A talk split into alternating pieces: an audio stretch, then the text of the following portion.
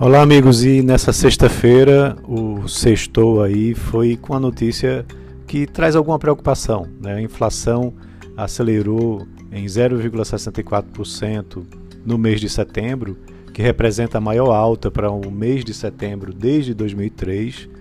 No acumulado do ano, agora registra um avanço de 1,34% e em 12 meses de 3,14%, ficando acima do piso da meta mas ainda abaixo do centro da meta, que é de 4%. Tá? O piso é de 2,5% e o centro da meta é de 4%. É, essa alta ela foi puxada principalmente pelo preço é, de carnes, arroz, né, óleo de soja, leite e também a gasolina. É importante a gente acompanhar porque uh, essa inflação ela tem toda uma cara de ser temporária, né, mas o ideal é que ela seja realmente temporária, porque caso contrário, o Banco Central vai ter que rever sua política de taxa de juros, né? e se a inflação permanecer, a gente vai ter uma pressão é, que vai empurrar a taxa de juros de volta para cima, até porque o principal objetivo do Banco Central é conter a inflação, né? a sua política de juros tem esse principal objetivo. Tá? Então, como eu disse, é a maior inflação desde 2003 para o mês de setembro, quando naquela época foi de 0,78%. É a maior taxa desse ano também. Tá?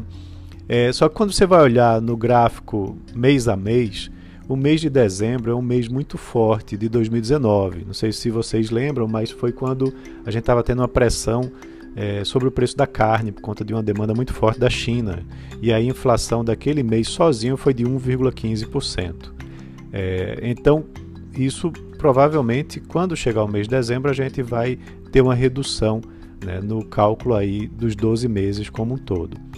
Todas as regiões tiveram inflação nesse período, tá? os preços subiram em todas as regiões.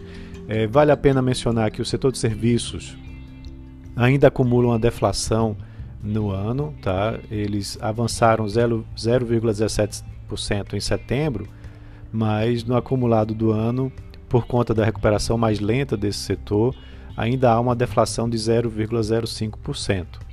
É, com relação à meta de inflação, para esse ano é de 4%, como eu já mencionei, então no acumulado talvez não seja ainda tão preocupante. Mas vale lembrar que para 2021 a meta central vai cair para 3,75%. E assim você vai ter mais rigidez né, mais controle com relação à inflação. Tá? Então vamos acompanhar para ver como que isso vai se desenrolar na, nos próximos meses, até porque o auxílio emergencial, que tem ajudado muito na demanda, até como eu comentei ontem no meu podcast, é, o varejo teve o melhor mês aí de muitos anos, é, esse auxílio emergencial ele começa a diminuir. Então, talvez o peso sobre a inflação também comece a diminuir por conta disso. Tá? Então, um abraço a todos, um ótimo final de semana, até segunda-feira.